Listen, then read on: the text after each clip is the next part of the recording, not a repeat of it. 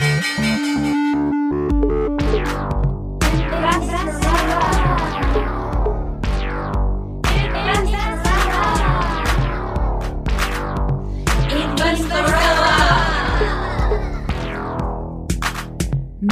Larissa Krawitz. Oh wow, präsentiert Investorella, der Podcast von Larissa Krawitz. Der Podcast, der dir das nachhaltige Investieren greifbar macht. Liebe Investorellas, das hier ist der zweite Teil der zweiten Folge, mein erstes Investment.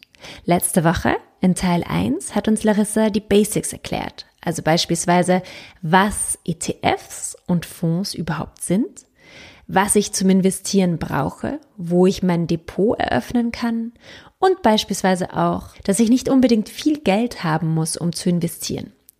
Heute geht's weiter mit meinem Vorhaben, meine erste Aktie zu kaufen. Larissa, wie suche ich mir meine erste Aktie bzw. meinen ersten ETF aus? Also beginnen wir mal äh, mit der ersten Aktie. Sagen wir, du hast jetzt nun dein Depot eröffnet. Nächster Schritt, was jetzt? Wo kriege ich meine erste Aktie her? Wie mache ich meinen ersten Trade? Äh, wie viel Geld gebe ich in diese eine Aktie überhaupt hinein, wenn ich jetzt schon ein größeres Volumen an Ersparnissen habe? Ich würde mal als erstes sagen, nicht das ganze Geld in eine Aktie. Oh, das ist definitiv ein No-Go, sondern es ist wichtig, dieses Geld auf jeden Fall aufzuteilen. Und man kann zum Beispiel, wenn man sich Aktien aussucht, damit beginnen zu achten, was aktuell in den Medien steht. Es gibt einige interessante Finanznachrichten, die kann man lesen, Medienportale, gibt zum Beispiel finanznachrichten.de, die aggregieren Finanznachrichten aus verschiedenen Medien. Es gibt zum Beispiel das Handelsblatt, die Financial Times. Da wird immer wieder über Unternehmen geschrieben, aber auch in den Wirtschaftsteilen von, von ganz normalen Tageszeitungen. So kann man zum Beispiel interessante Unternehmen finden, Unternehmen, die vielleicht gerade im Gespräch sind. Oder man kann sich auch überlegen, welche Produkte nutze ich im Alltag. Nivea wäre zum Beispiel eins dieser Dinge. Das wird vom börsennotierten Unternehmen Bayersdorf hergestellt. So kann man auch beginnen. Oder man überlegt sich einfach, okay, welches Unternehmen finde ich interessant? Man kann auf einigen Seiten zum Thema Nachhaltigkeit surfen und da findet man auch oft Unternehmen, die sich mit dem Thema beschäftigen, kann man sagen, hey, dieses Unternehmen macht zum Beispiel Green Energy, erneuerbare Energien oder dieses Unternehmen ist ein Recycling-Unternehmen. Das sind Dinge, die mich interessieren. Also man kann natürlich auch nach Themen suchen. Ähm, es gibt zum Beispiel auf finanzen.net, das ist eine deutsche Seite, die relativ viele Gratisdaten hergeben. Da gibt es unter der Rubrik Aktien auch eine Aktiensuche. Und da gibt es auch einige Branchen, zum Beispiel Recycling oder erneuerbare Energien, die sehr stark mit Nachhaltigkeit zusammenhängen. Und wie kann ich wissen, ob ich diesem Unternehmen auch vertrauen kann? Also das Wichtigste ist immer, bevor man die Aktie eines Unternehmens kauft, auch eine Analyse durchzuführen. Nicht einfach nur zu sagen, hey, jetzt habe ich ein paar Zeitungsartikel gelesen, die bringen ein neues Produkt auf den Markt, dieses Produkt wird sicher gut gehen, damit werden die sehr, sehr viel Geld verdienen, deswegen kaufe ich jetzt die Aktie. Man sollte sich vorher unbedingt, unbedingt ansehen, wie sieht es um die Finanzen dieses Unternehmens aus. Und wo finde ich da Informationen? Also es gibt einerseits immer äh, bei börsennotierten Unternehmen auf der Webseite des Unternehmens selbst die Investor Relations Rubrik. Das ist ganz, ganz wichtig. Also da findet man auch die ganzen Geschäftsberichte, Jahresabschlüsse, Präsentationen zu den Geschäftsberichten. Die kann man sich downloaden. Hier kann man die Zahlen von Jahr zu Jahr vergleichen. Und das, was auch praktisch ist, das ist ein Service, den eigentlich sehr, sehr, sehr wenige Menschen nutzen. Aber das kann man zum Beispiel immer machen, wenn man zu dem Unternehmen Fragen hat kann man sich an Investor Relations melden. Investor Relations ist, wie der Name schon sagt, genau dafür da, Investoren und Investorinnen Auskünfte über das Unternehmen zu geben. Natürlich dürfen die nicht alles sagen, also es gibt gewisse Dinge, die geheim sind und es gibt gewisse Dinge, die äh, können sie nicht einer Investorin sagen, sondern die müssen sie gleich öffentlich machen, weil Unternehmen ja verpflichtet sind, wichtige Informationen gleichzeitig an alle rauszugeben. Aber man kann zum Beispiel Fragen stellen wie, wann wird die nächste Dividende gezahlt oder ähm, wie hoch wird die Dividende nächstes Jahr sein zum Beispiel. Man kann zum Beispiel auch fragen, wie viel Prozent des Umsatzes wird in diesem und diesem Land gemacht. Das sind alles Dinge, die man bei Investor Relations zum Beispiel erfragen kann, falls man sie im Finanzbericht nicht findet. Wie lese ich jetzt konkret einen Finanzbericht? Also Finanzberichte liest man vor allem immer ähm, auf einer Zeitschiene. Das heißt, es macht wenig Sinn, sich nur den Finanzbericht eines Jahres anzusehen, sondern es ist wichtig, sich die Entwicklung im Finanzbericht anzusehen. Also es gibt einige Seiten im Internet, also finanzen.net hat das ganz gut aufgeschlüsselt. Ähm, oder es gibt auch zum Beispiel Seiten wie Bloomberg oder CNBC, die zu einigen Unternehmen sehr, sehr gut in Tabellenform die Finanzzahlen präsentieren. Yahoo Finance ist gerade auch sehr beliebt bei US-Aktien. Und da kann man einige Jahre zurückschauen. Also man sollte sich schon mindestens fünf Jahre ansehen. Und dann kann man vergleichen, wie sich von Jahr zu Jahr der, die finanzielle Performance dieses Unternehmens entwickelt hat. Und wie ist es, wenn das Unternehmen jünger ist als fünf Jahre? Wenn das Unternehmen jünger ist als fünf Jahre oder gerade wenn es ein IPO ist. Hm. Definition. Definition. IPO steht für Initial Public Offering und ist ein Unternehmen, das zum ersten Mal an die Börse geht, das heißt, dessen Aktien das erste Mal börslich handelbar sind.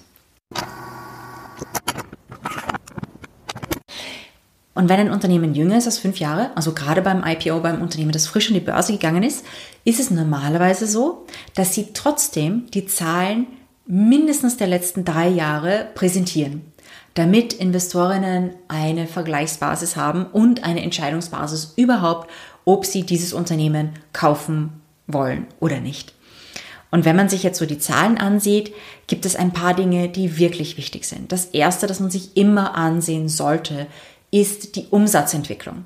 Das ist ganz klar, wie viel Geld verdient dieses Unternehmen einfach an Umsatz, wie viele, wie viel Dollar, Euro, Yen werden an Produkten oder Dienstleistungen dieses Unternehmens verkauft. Denn wenn die Umsätze eines Unternehmens kontinuierlich schrumpfen oder auch von einem zum anderen Jahr sehr stark schwanken, ist das nicht unbedingt ein gutes Zeichen. Umsätze sollten im Idealfall gleich bleiben oder auch stetig ansteigen. Es gibt natürlich Unternehmen, die ein weniger ausgereiftes, solides Geschäftsmodell haben. Da kann es sein, dass die Umsätze von Jahr zu Jahr sehr, sehr stark variieren. Aber wenn man zum Beispiel ein alteingesessenes Unternehmen hat, ist es im Normalfall so, dass der Umsatz relativ gleich bleibt und vielleicht ein bisschen wächst, in Krisenzeiten auch ein bisschen zurückgeht. Das sollte man sich auch immer ansehen. Wenn es zum Beispiel eine Wirtschaftskrise gibt, sollte man sich diese Jahre ansehen, um beurteilen zu können, wie ist dieses Unternehmen durch die Krise gekommen. Und welche Kennzahlen sind sonst noch wichtig? Also nach dem Umsatz selbst schaue ich als aller allererstes aller allererstes auch auf das operative Ergebnis. Warum? Das operative Ergebnis stellt dar, wie viel Geld das Unternehmen mit seinem regulären Geschäft verdient. Ähm, es gibt nämlich natürlich auch sozusagen das Ergebnis Vorsteuern und Nachsteuern und da können sogenannte Einmaleffekte schlagend werden. Also es kann zum Beispiel sein, im ganz normalen Ergebnis nach Steuern, dass äh, das operative Ergebnis, also das Ergebnis von der Aktivität, die dieses Unternehmen als normale Geschäftsaktivität betreibt, eigentlich negativ ist.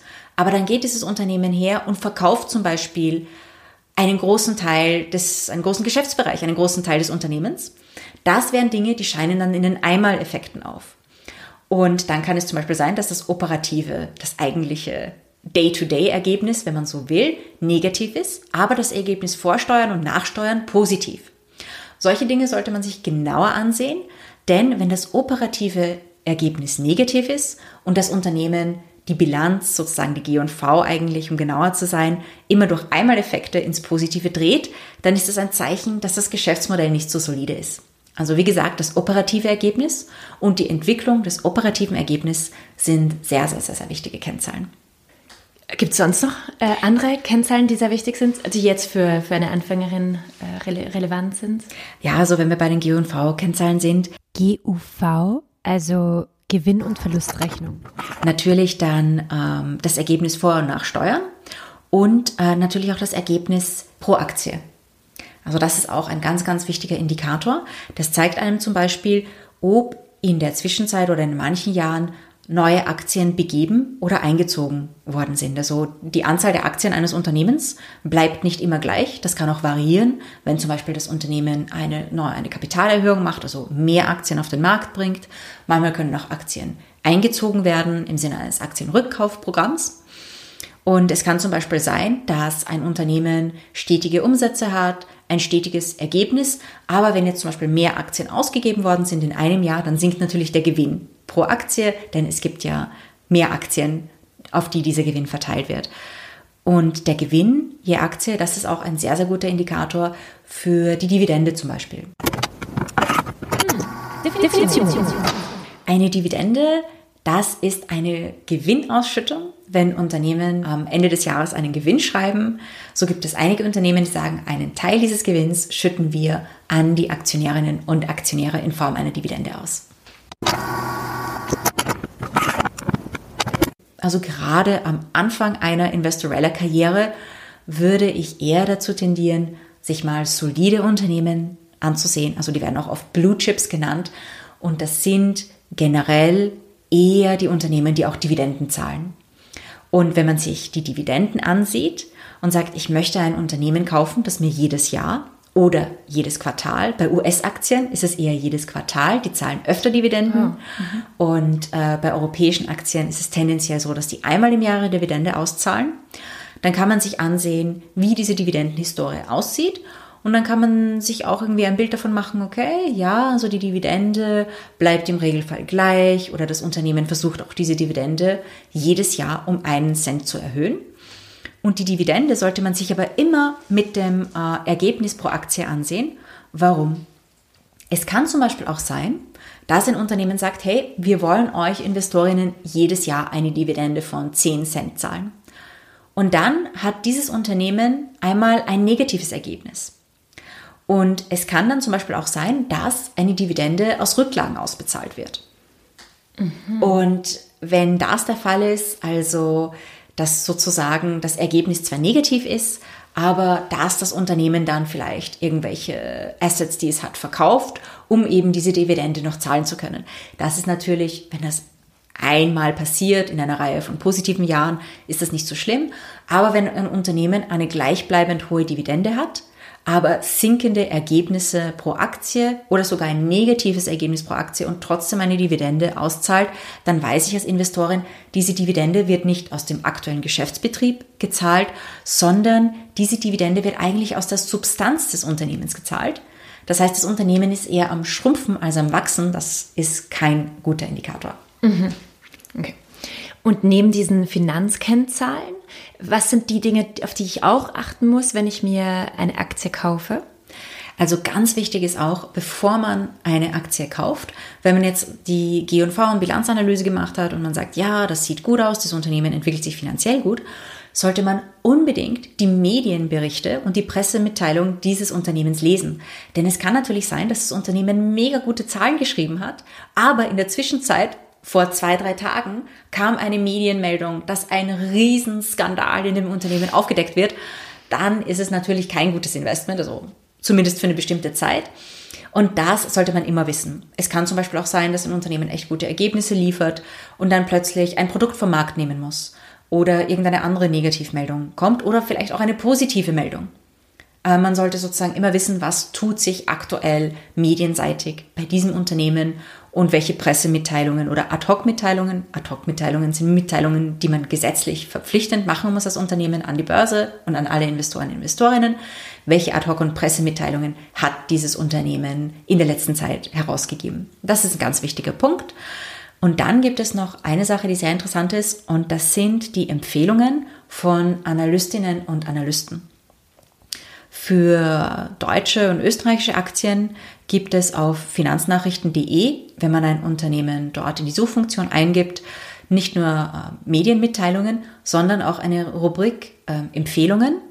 Und da gibt es Analysten und Analystinnen, die arbeiten bei Banken und die sehen sich Unternehmen im Detail sehr genau an. Also die lesen nicht nur die Finanzkennzahlen, die lesen den ganzen Geschäftsbericht. Unser Geschäftsbericht hat oft 300, 400 Seiten, die lesen jeden Satz.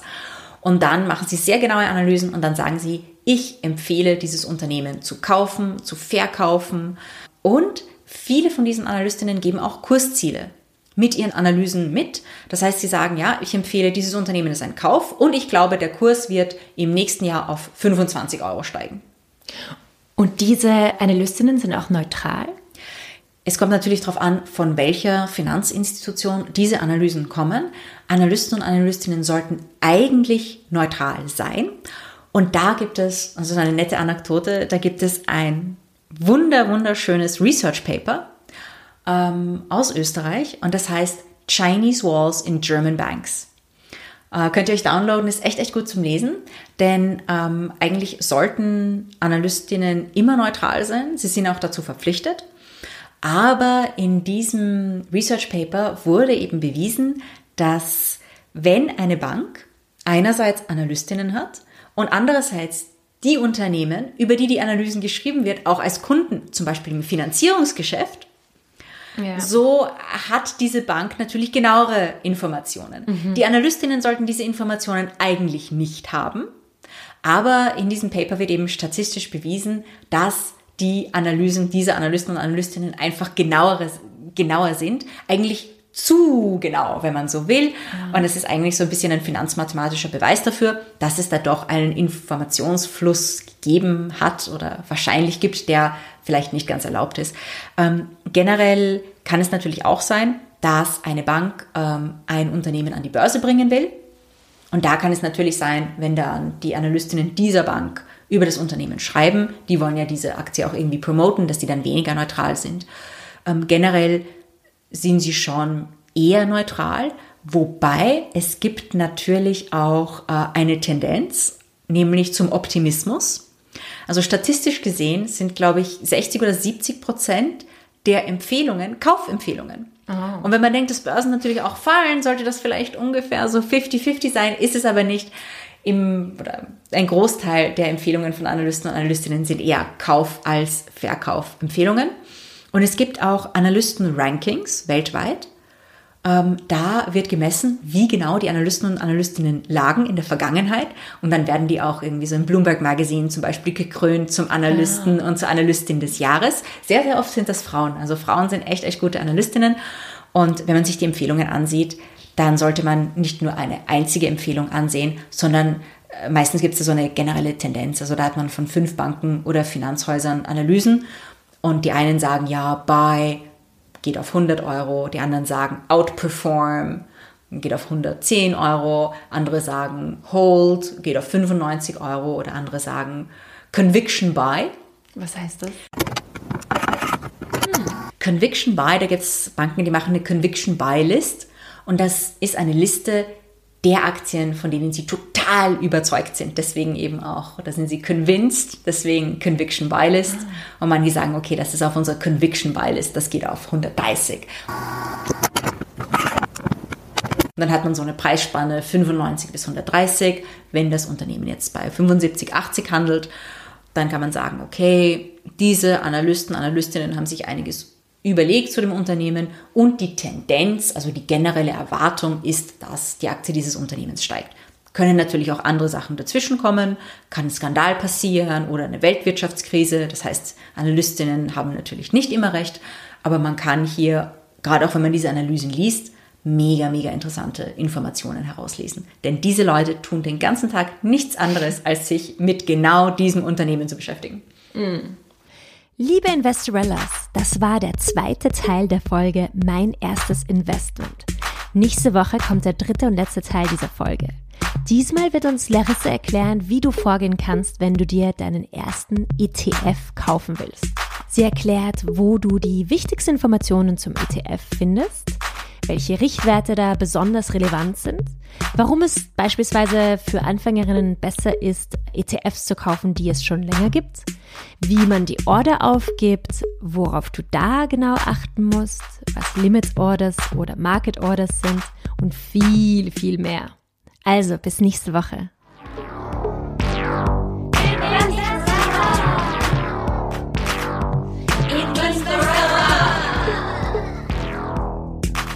mit Larissa Kravitz. Dieser Podcast wurde präsentiert von Oh, wow.